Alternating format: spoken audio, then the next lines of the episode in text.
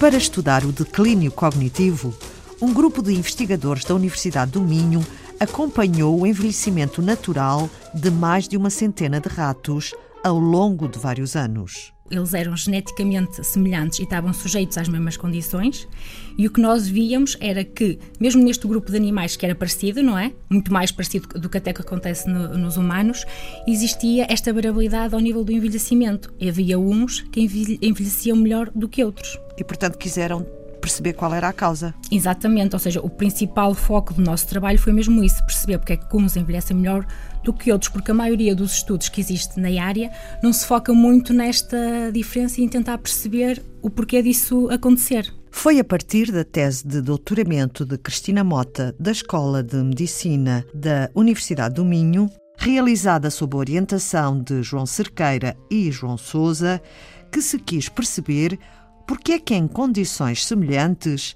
uns envelhecem melhor e outros têm um declínio cerebral mais rápido. Nós, neste trabalho, o que começámos por fazer inicialmente foi usar testes comportamentais para caracterizar a função cognitiva dos roedores, não é? Então, tal como acontecia nos humanos, nós vimos que no nosso grupo experimental havia então uma enorme variabilidade de, de performance. Havia uns ratos que realmente com o envelhecimento mantinham as suas capacidades de aprendizagem ou memorização, enquanto que outros mostravam um declínio cognitivo das mesmas. E então, de seguida, nós fomos ver se dentro do cérebro destes animais existiam alterações na sua estrutura, mais concretamente alterações nos neurónios, que pudessem ajudar a compreender o porquê de uns envelhecerem melhor do que outros. E então, nós sabemos que os neurónios são as células principais do nosso cérebro e a sua estrutura possuem ramificações que se assemelham aos ramos de uma árvore e que permitem que estes fiquem ligados entre si como uma rede. E, portanto, os neurónios têm um papel essencial na transmissão, processamento e um, recepção de informação. E tudo isto é muito importante para a nossa capacidade cognitiva. O que nós vimos neste trabalho, e uma das conclusões mais surpreendentes, foi a de que os animais velhos que tinham pior memória eram aqueles que tinham árvores neuronais maiores na região envolvida na memorização. Portanto, com mais ramificações. Exatamente, ou seja, os piores tinham árvores neuronais maiores. Ou seja, à partida poderíamos estar à espera que pudessem ser neurónios mais pequenos, e aqui foi o oposto. Porque à partida a gente pode associar que o déficit cognitivo normalmente podia estar eh, relacionada com uma, uma perda na arborização dos neurónios, ou seja, se os neurónios estivessem mais pequenos, à partida poderiam ser menos eficientes.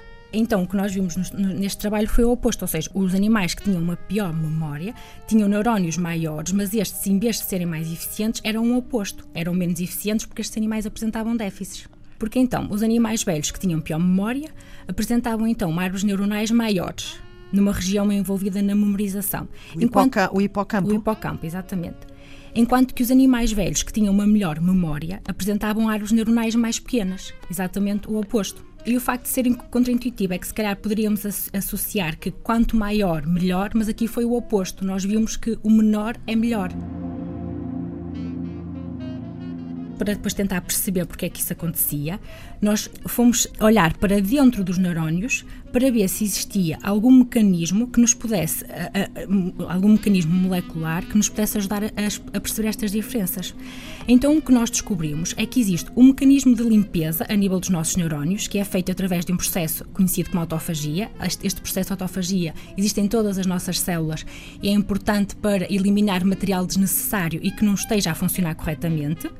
E o que nós vimos no nosso trabalho foi que animais velhos que tinham pior memória tinham este mecanismo de limpeza que estava a funcionar pior e por isso é que as áreas neuronais eram maiores, mas menos eficientes.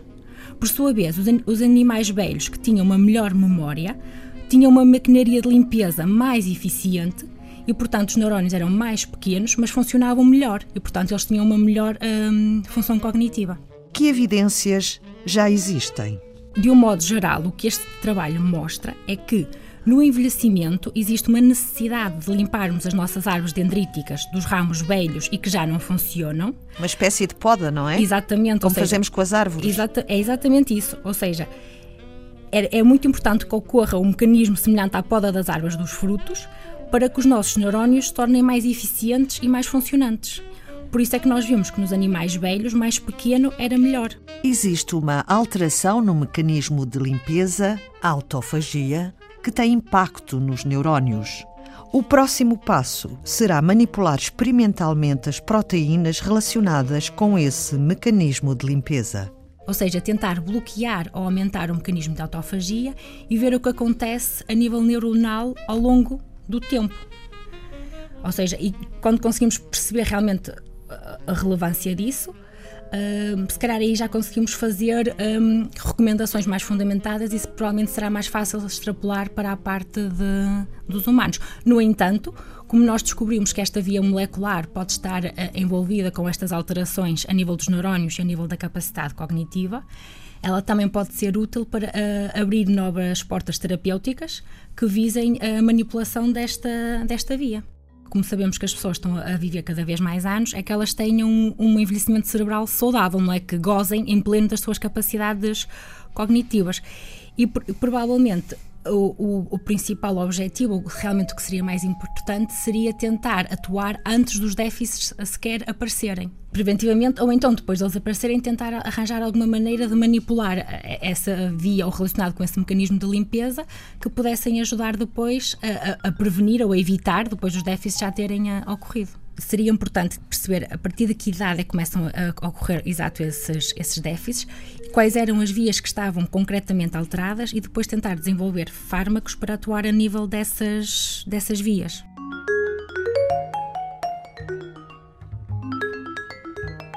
Cristina Mota, investigadora da Universidade do Minho e autora da tese de doutoramento que deu a origem a esta experiência cujos resultados foram agora publicados na revista Scientific Reports do grupo Nature.